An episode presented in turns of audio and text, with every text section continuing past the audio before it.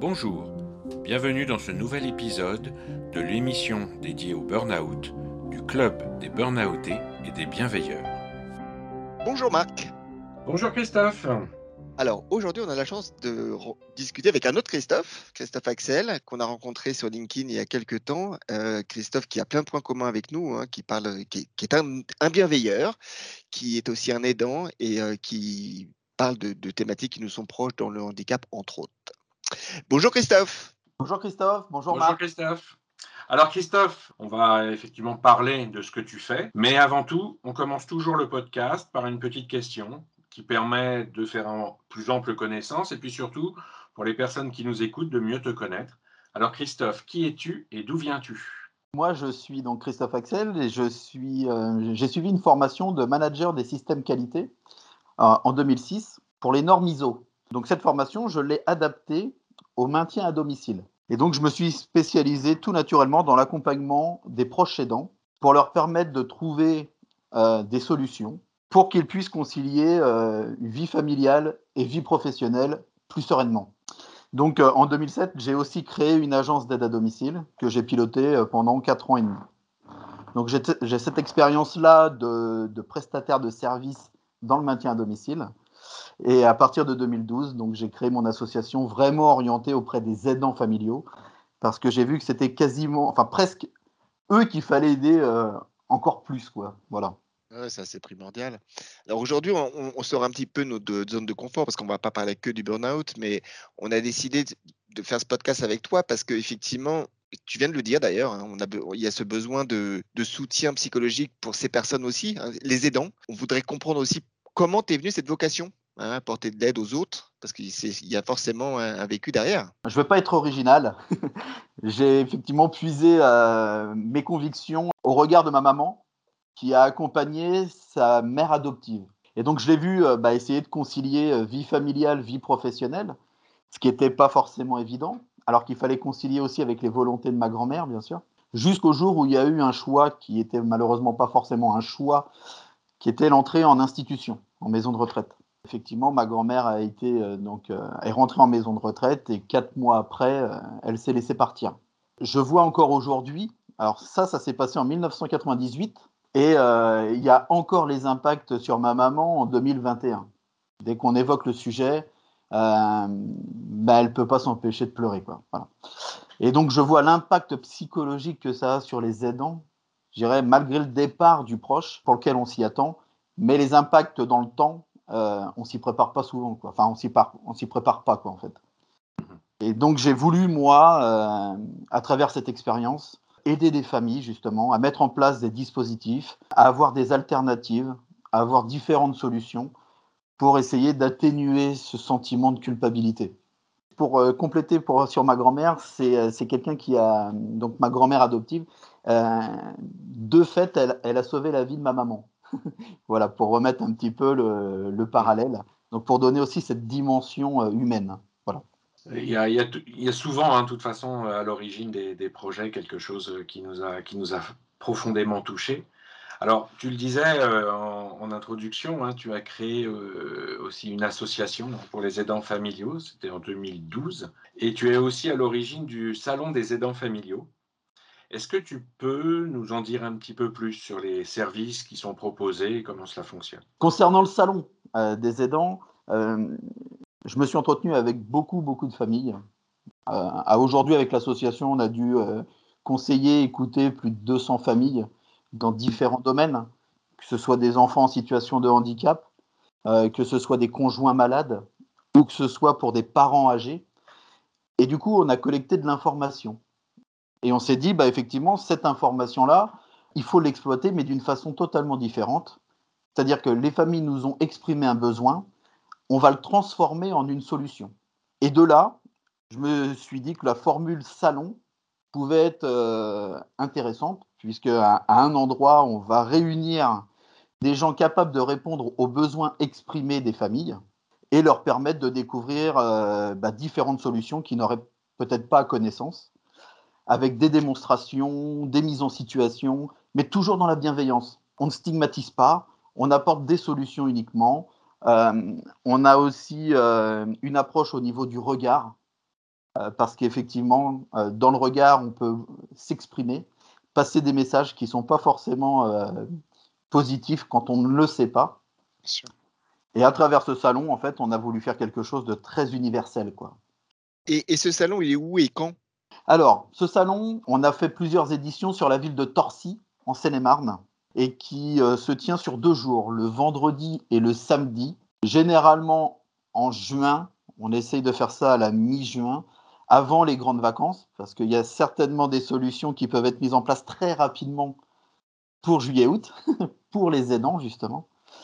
Et c'est ce qui permet d'être stratégique, parce que le salon des aidants, en tout cas euh, ma version à moi, c'est d'apporter une solution concrète et de mettre en place des solutions. Quoi.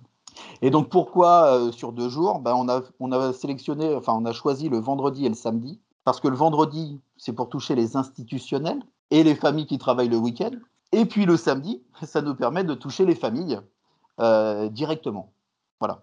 Ça nous permet aussi, dans la formule du salon qu'on a nous, c'est de mettre en avant aussi des aidants familiaux qui ont créé quelque chose pour leurs proches, mais qui ont aussi une vocation à aider d'autres familles à travers leur expérience à eux. En particulier, une maman d'enfant polyhandicapé qui aurait écrit un livre. Et à travers ce livre, il y a peut-être des pistes, elle a peut-être mis des choses en place qui peuvent aider d'autres mamans. Vous voyez? Euh, Des sportifs en e-sport qui viennent témoigner, faire des démonstrations en disant que bah, le handicap n'est pas une finalité. On peut aller bien au-delà et voyez, je le fais. Et donc, du coup, c'est d'être aussi moteur pour d'autres. Je pense surtout aux jeunes en situation de handicap qui, pour eux, c'est pas forcément évident de passer le cap et de se dire, voilà, comment, euh, je, vais, évoluer. Et bien là, l'idée, c'est de leur dire, bah voilà, il y a des gens qui ont fait ça, ils s'en sont sortis, et peut-être que dans leur recette à eux, tu vas pouvoir en tirer des choses qui vont s'appliquer à toi-même et tu feras un autre parcours, mais ça va t'aider à rebondir, ça va t'aider à aller de l'avant. Et effectivement, l'enfant ou le jeune en situation de handicap qu'on va pouvoir remotiver comme ça, bien sûr que ses parents, ses grands-parents, toute la cellule familiale est impactée positivement. Ah, c'est très intéressant parce que tu, as dit quelque chose qui, se rapproche assez de ce que nous on fait avec le club, c'est effectivement mettre euh, notre expérience, en l'occurrence nos accidents de vie, au bénéfice des autres.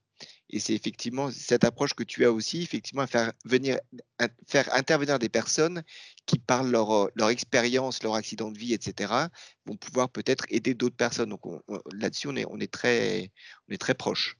Bien sûr. Et c'est aussi, je pense aussi pour ça qu'on a matché tout de suite, puisque bah, effectivement, euh, nos actions, euh, elles, ont du, euh, enfin, elles ont du lien. Je veux dire, une expérience peut être aussi bénéfique même si elle n'est pas bonne au départ, c'est qu'est-ce qu'on va en faire et surtout derrière, comment on va la transmettre aux gens. Parce que mhm. leur dire qu'aujourd'hui, ils sont euh, en difficulté, mais que demain, ça peut mieux se passer. Bah, là, effectivement, ce virage-là, il faut bien l'aborder. Parce que c'est vrai qu'on a pu changer des vies, nous, aujourd'hui. On a pu changer des vies. Euh, sauf que derrière, il faut amener du concret. Quoi. Il faut amener des vraies solutions et qui fonctionnent. Quoi. Alors justement, lorsqu'on on pense aidant, on pense mmh. effectivement aux personnes en situation de handicap, aux personnes en, longue maladie, euh, aux, personnes âgées, etc. Mais on ne parle pas forcément du burn-out ou des gens qui ont fait des burn-out. Comment tu vois le rôle de l'aidant dans ce contexte euh, des burn-outés? Ah bah, aussi essentiel. Euh, pourquoi? Parce que bah, effectivement, le burn-out n'est pas une situation normale. Tout comme le handicap, comme la longue maladie, c'est vraiment un fait exceptionnel, entre guillemets. Et donc, du coup, bah, effectivement, l'aidant, lui, doit s'adapter euh, à cette situation. Pourquoi? Parce que bah, il est attaché à son proche. Les gens qui sont victimes de burn-out, c'est toute la cellule familiale qui, euh, est impactée. On va pas, on va pas dissocier euh, les aidants de la maladie ou du burn-out. C'est vraiment les aidants en tant que tels, parce qu'ils doivent agir ou réagir à une situation qui n'est pas, entre guillemets, normale. Voilà, qui est un peu différente. Euh, quels sont aujourd'hui les, besoins que, tu vois apparaître de plus en plus? Est-ce que, est-ce qu'il y en a vraiment pour lesquels il y a beaucoup de choses à faire? Déjà, la première chose, c'est tout ce qui va être euh, les aides humaines. les aides humaines, c'est, quelque chose de compliqué, qui nécessite aussi une meilleure professionnalisation, un meilleur accompagnement aussi. Donc ça, c'est une partie qui est, je dirais, une des plus importantes. Mais euh, il y a aussi l'adaptation du logement en fonction de certaines situations. et l'isolement, l'isolement des gens, parce que bah, effectivement, euh, en fonction de leur propre situation, vont soit s'isoler de leurs proches, soit s'isoler des amis, voire même, des fois c'est l'inverse, hein, des amis en fonction d'une certaine situation vont plutôt s'éloigner parce que bah, ils savent peut-être plus quoi dire ou plus comment réagir aussi. Ce qui fait qu'en fait, bah, on a ce sentiment de se dire, bah, on veut pas lui faire de mal, donc on va s'éloigner. Sauf que bah, l'éloignement n'est pas forcément bon non plus, quoi. Enfin voilà. SAP aujourd'hui, donc est mon association, euh, a pour vocation de créer du lien.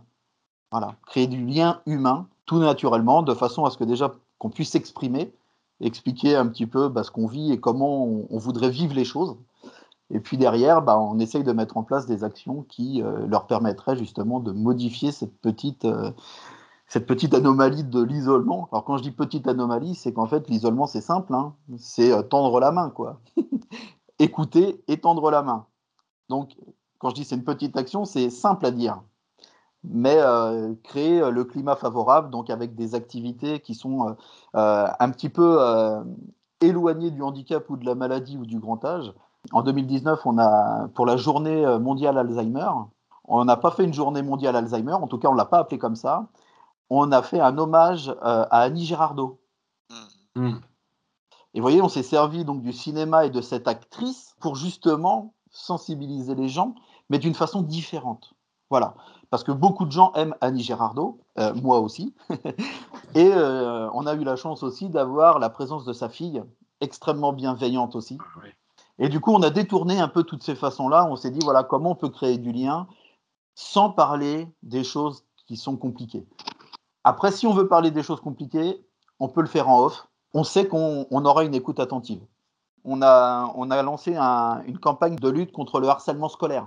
Et on l'a fait d'une façon différente. Pourquoi? Parce que ben, j'ai dans mon équipe euh, une jeune fille qui a été harcelée au collège et qui a, qui a bien voulu participer et parler aux élèves de CM2 euh, de son expérience. On a associé ses parents. Parce que, vous voyez, on est toujours dans les aidants familiaux. Donc, il y a la personne qui a subi cette, euh, ce harcèlement, mais l'impact est tout de suite sur ses, sur ses frères et sœurs et ses parents. Donc, on a voulu mettre en lien vraiment, enfin montrer, mettre en lumière que les aidants étaient aussi impactés sur ces sujets-là. Et on a fait intervenir aussi euh, des amis à moi, membres d'Andichien, pour montrer que l'image était différente et qu'effectivement le harcèlement vient souvent de la différence de l'autre. Sans le connaître, voilà, il a, il a des vêtements de marque, euh, il a des bonnes notes, euh, enfin voilà, une multitude de choses qui fait qu'on affirme une différence Enfin voilà, on a voulu la traduire d'une façon très bienveillante, quoi, en fait. Voilà. C'est génial et c'est super varié, mais toujours avec ce côté bienveillant, euh, aidant, etc. Et exactement, exactement, parce que euh, en fait, les aidants familiaux ont besoin d'être écoutés. Et euh, ça, c'est peut-être une de nos qualités chez Paul SAP, c'est qu'on est capable d'écouter et surtout ben, apporter du recul et de créer un réseau aussi d'entraide autour de, de, ces valeurs qui nous sont chères, puisque c'est la famille, le respect, la dignité, l'autonomie, enfin voilà, toutes ces choses qui, qui font écho euh, chez nous tous. Et justement, comment ton association a traversé la pandémie? Comment vous avez vécu ça et comment vous avez réussi à, contrebalancer les choses? Alors vécu ça, euh, brainstorming de façon très rapide. Et puis euh, j'avais lancé un, programme de un réseau social humain. Pourquoi j'ai lancé ce programme? Parce qu'une fois j'ai un des membres de, du groupe du Pôle sur Facebook qui me dit Christophe, à chaque fois que je publie un, article, j'ai 300 likes. J'ai 300 personnes qui sont super, euh, enfin qui me like, qui me suivent quoi. Il dit par contre pour traverser la rue, euh, bah, je suis tout seul quoi. Et c'est là où je me suis dit, bah tu vois, les réseaux sociaux c'est hyper important parce que tu as transmis les informations que les gens like. Par contre, tu attends quelque chose de plus. Et donc du coup, bah, l'idée de créer le réseau social humain qui s'adapte à tout le monde, je veux dire, aidant ou pas aidant, peu importe, voilà. Euh, l'isolement, ça touche aussi tout le monde, hein, enfin beaucoup de gens. Donc du coup, l'idée, c'est de tendre la main, peu importe. Et avec le confinement, on s'est dit, bah mince, comme le réseau social humain, c'est des rencontres, c'est aussi de faire découvrir des lieux. Nous, le réseau social humain, on l'a lancé à Paris, euh, au Café Joyeux, euh, métro 4 septembre. Pourquoi? Parce que ben, c'était aussi dans cette ambiance. On voulait être bienveillant euh, avec le Café Joyeux parce qu'on trouve que leurs actions sont, sont top. Et du coup, on a fait un réseau social humain en ligne. on est parti sur quelque chose où euh, bah, j'ai décliné ce que je faisais physiquement en ligne avec un rendez-vous euh, quasiment par semaine. Et on avait un jeu de cartes qui s'appelle Deux minutes ensemble. Et ça permet à toutes les personnes qui participent à ce réseau social de répondre à des questions, mais euh, je dirais qu'ils ne concernent pas le handicap ni la maladie. Et donc, ils se dévoilent un petit peu eux-mêmes à travers une discussion qui s'instaure euh, de façon naturelle. Voilà, c'est vraiment magique. Moi, je peux que vous encourager à, nous rejoindre sur ce réseau social humain. Et en fait, on s'aperçoit que derrière, bah, si on a une difficulté qu'on ne veut pas exprimer euh, au groupe, bah, bah, ils savent que derrière, on a aussi d'autres actions qui sont de terrain aussi, et on peut les aider un peu plus approfondis. C'est un vrai réseau de bienveilleurs, en fait. Euh, oui, c'est exactement comme ça qu'on se voit. Ce qui est intéressant, c'est que vous voyez, on, on, est en contact avec vous aussi, avec vous deux, euh, sur aussi un autre sujet qui est le burn-out, mais on voit qu'on n'est pas si éloigné que ça des, des sujets. Euh, et moi, je pars du principe que j'aide l'homme et la femme dans son, dans son entièreté. Voilà, handicap, pas handicap, aidant, pas aidant.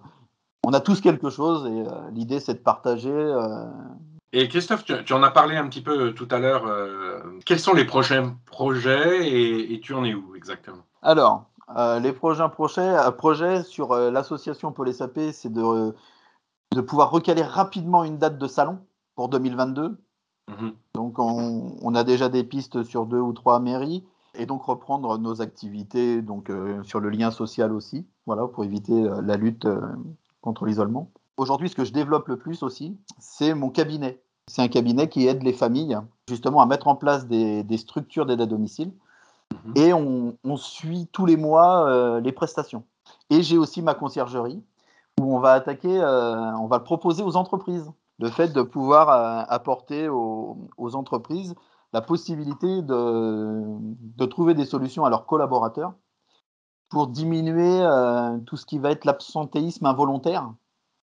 Qu'on appelle l'absentéisme involontaire, c'est effectivement, bah, vous prenez une journée pour accompagner euh, votre maman dans un rendez-vous médical, euh, pour traiter différents dossiers, différentes choses. Qu'on a plein de solutions qu'on pourrait apporter d'une façon très rapide et permettre justement d'optimiser tous les temps et de ce fait diminuer l'impact négatif sur l'entreprise. Parce que quand le collaborateur n'est pas là, il ben, faut bien pouvoir le remplacer ou alors euh, répartir la charge de travail. Et là, on revient sur votre sujet.